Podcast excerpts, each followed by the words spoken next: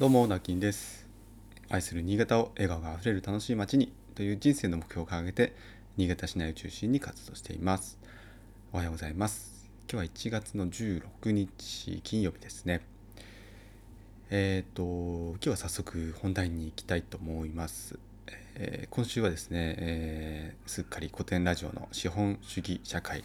解説を聞いて、えー資本主義について、えーかなり考えさせられる1週間となっていますので、えー今日も引き続きですね、まあ、ポスト資本主義、えーつまり今のね、えーちょっとこれ資本主義社会いろんなとこ無理が来てるんじゃないのっていうねあの皆さんちょっとずつ思ってると思うんですがあそれぞれね思うところは多分違うと思います。皆さん生活も生活習慣もライフスタイルも違いますから、えーとはいえですねなんかちょっとおかしくないみたいなことを思ってる方が多いような気がします。私もずっと思っていました。でえっとそういったところでですねじゃあ次のうんあの資本主義社会の次ってどんな、えー社会がふさわしいんだろうねっていうことをですねまた考え始めて活動されてる方もいるというふうに思いますしまあ私が考えるじゃあ次のね資本主義社会ポスト資本主義社会ってこんな感じになったらいいんじゃないっていうのもちょっと今日明日ぐらいでね話ができたらいいなと思っています。で今日話したいのがですねえっとまあこれ去年もね音声配信でも話したりしてますが、まあ、ちょこちょこ私もやっぱねもうそういう思想というかはあるんですよねただ今回みたいに一貫してこうなんていうんですかね話したことってなくててか考えたことなくてあのあ全てがつながってるんだなって改めて思ったんですよね。で特に今だとやっぱり皆さんライフラインあの電気水道ガスありますね。であの基本的に電気代今上がってますよね。ガス代も上がってますよね。普通に生活するコストというものが上がってきてます。でこれはまああのロシアとねウクライナの戦争とか、まあ、そういったことも関わってきたりとかまあもちろんコロナもね関係あったりするので世界情勢にすごく左右されるっていうところが大きいかと思うんですよね。日本のえっと国内でやっぱりエネルギーを作ってないので輸入に頼るしかないんですよね。やっこの形って結構こういった有事の時に有事の際に国内の情勢とか関係なくこうやって値上がりするとかうん、急に供給が止まるなんてことももしかしたらこれからあるかもしれない。なんでやっぱりこれリスク高いよねっていうことがなんとなく皆さんも分かってきたのかな。まあ、あの2011年のね震災も経験してですねで今回はえー戦争ですよね、えーそれによって自分たちの生活っていうものが影響あるんだなっていうことがなんとなく皆さんまた実感しているもう本当に真っ只真っ只中だと思います。で、まあ、こういうことも含めてですね、まあ、電力供給ってやっぱりこう見直さなきゃいけないのかなとかって、えー思ってる方も多いと思うんです。で私もまあ前からですね、えーそこってねなんかこうもっとやりようあるよねって思っててはいるんですけれども一個人の力でどうこうできる問題じゃないですよね。で例えば一個人でご家庭で何かするとしたら、えーまあ、節電太陽の家電を買うとかうんあとはえ太陽光パネルを載せるとかうん蓄電池をね搭載するとか、まあ、そういった家庭でできることっていうのはあるはありますが、まあ、非常にこれだってコストかかるわけですよね。そこに投資をして、えーまあ、回収できるかどうかわからない、まあ、回収っていう考え方はちょっと私もおかしいと思うんですけど。結局あの経済的なね合理性を求めた結果、えーまあ、リスクが高まったりとか、えーかえってねそのなんて言うんでしょう。先先々じゃあ10年20年30年という結構長期スパンで見ないと回収ができないような投資をしてしまう。しかもそれがまあ合ってるかどうかわからないっていうところが結構大きくて。で一回それだって太陽光パネルね載せてえー、しまうとそれのメンテナンスもかかってくるわけですからいくらねメンテナンスかかりませんなんて言っててもそんなわからないじゃないですか、えー、災害だって多い中で地震が起きたり、えー、台風が起きたりね、えー、いろんなことが起こる日本ですからゼロとは言えないんですよね。でそうなってくるとやっぱり資金がお金が必要お金が必要ってことはまあ働かなきゃいけないわけですよね。で働いても働いても今なかなか給料も上がらなかったりとかっていうなんかいろんなねこう変なサイクルに入っちゃうんですよね。まあでもあのやらないよりはやった方がいいとは思いますけれども全世帯できるかって言ったら決してそんなことはできないとは思います。なので、えー、まあ一つのねその方法論として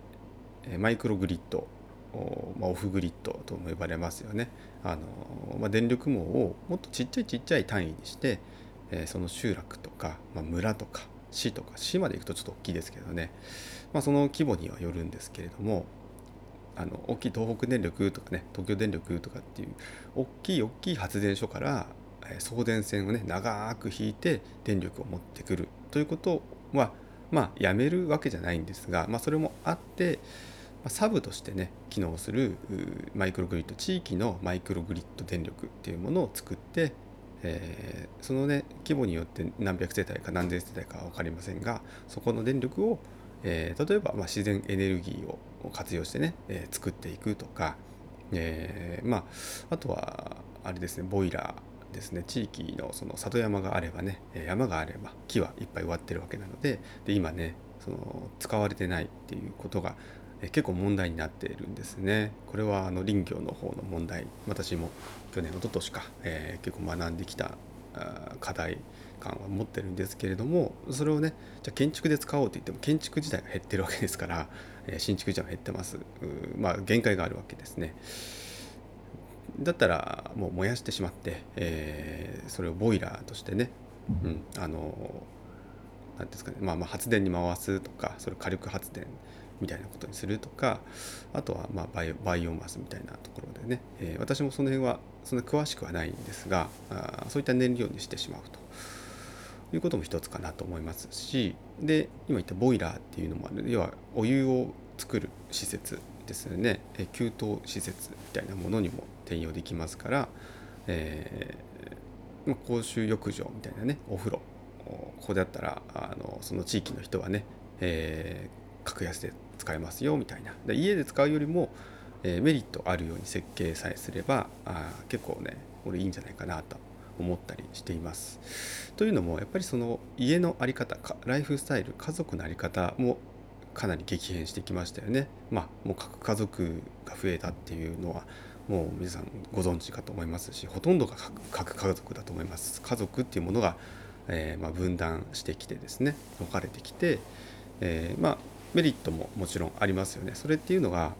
うん、やっぱり労働力労働者を増やさなきゃいけないっていう、まあ、社会的なねその資本主義社会の、まあ、これも一つの特徴だった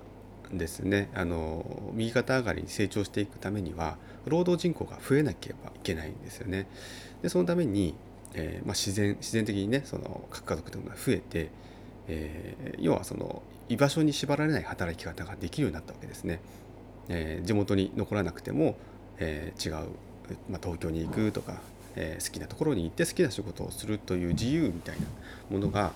えー、得られた一方で生活コストっていうのはやっぱり分散すればするほど上がるわけなんですよね。なんか単純にあの電じゃ電気だって電力だって基本使用量ってものが各家庭にありますよね。これってあの増えれば増えるほど基本使用量増えるので、えーまあ、電力側からしたらいいかもしれないんですが各家庭からしたら負担が増えてるわけなんですよね。だったらシェアした方がいいわけで大きい家に、えー、2, 2家族3家族がシェアして住んで、えー、それをみんなで負担するとその方が実は、えー、合理的だったりするんですね。なので一見その核家族とかっていうと、まあ、合理的に見えてとか、まあ、自由に見えて、えー、その自由を得るための切符代っていうのは結構いろんなところでかかってるもちろん家をねその建てたりとか、まあ、借りたりすればまた別ですけど特にこの所有してしまうと絶対にメンテナンス費用かかりますからそのコストだってかかるわけですね。じゃ生涯生涯のそのライフサイクルのコストっていうのがやっぱり増えてるっていうのが現実だと考えます。なんでやっぱそもそも私その新築住宅これ以上増やさなくていいっていうのは、まあ、空き家問題もありますが、えー、そういった意味合いもあります。結構大変ですよね。今建ててじゃあ30年後って本当に読めない時代だと思います。それをこう住宅ローンというものが借りれるからといって、まあ、ちょっと安易にね、あの、新築住宅ってもう建てない方が本当にいいと思っていますそれが結果的に自分の首をとか家族の首を絞めてしまうっていうことがありえると思うんですよね。自由を手に入れたはずなのにそこの土地にそこの場所に縛られてしまうっていうことにで結局それってなんかいいのかな？悪いのかなっていう、うん、そんな気がするんですね。でやっぱり私が今思ってるのはあ結構今空き家とか、まあ、地方特に郊外とかって大きな家が余ってるんですよね。まあ、そういったところを2家族3家族が、えー、まあ、せいぜいねだって3人家族4人家族多いですからねまあ、その、えー、時と場合によりますけど、まあ、気の合う、ね、あのあこのこの家族とだったら一緒に住んでもいいなっていう集まって、まあ、まさにシェアハウスと呼ばれるものですがそれのも家族版もあってもいいと思いますしだからこうそうすると子育てだったりするにも、えー、ちょっと見ててくれるとかで子供たちが子供たち同士で遊んでくれたりするとやっぱり親の負担っていうのも大人側の負担も減ってくんですよね。ただまああの面倒くさいことも多分あると思いますよ。人付き合いですから、うん、でもそうなった時にまたあのそんなにこうそこに縛られなくていいとか、うん、あのなんていうかな動けるよう動きやすいようにしておけばいいだけで一生そこに住む必要なんてないわけですからね合わなかったらしょうがないです。なので、えーと、それも一つあるのかなと思ったりしています。でそこの家にね全て揃っている必要はなくってさっき言ったような、えー、マイクログリッドの施設があって、えー、ボイラーがあってお風呂があったりしたらみんなでお風呂入っていってもいいわけですし別にその最新のユニットバスにする必要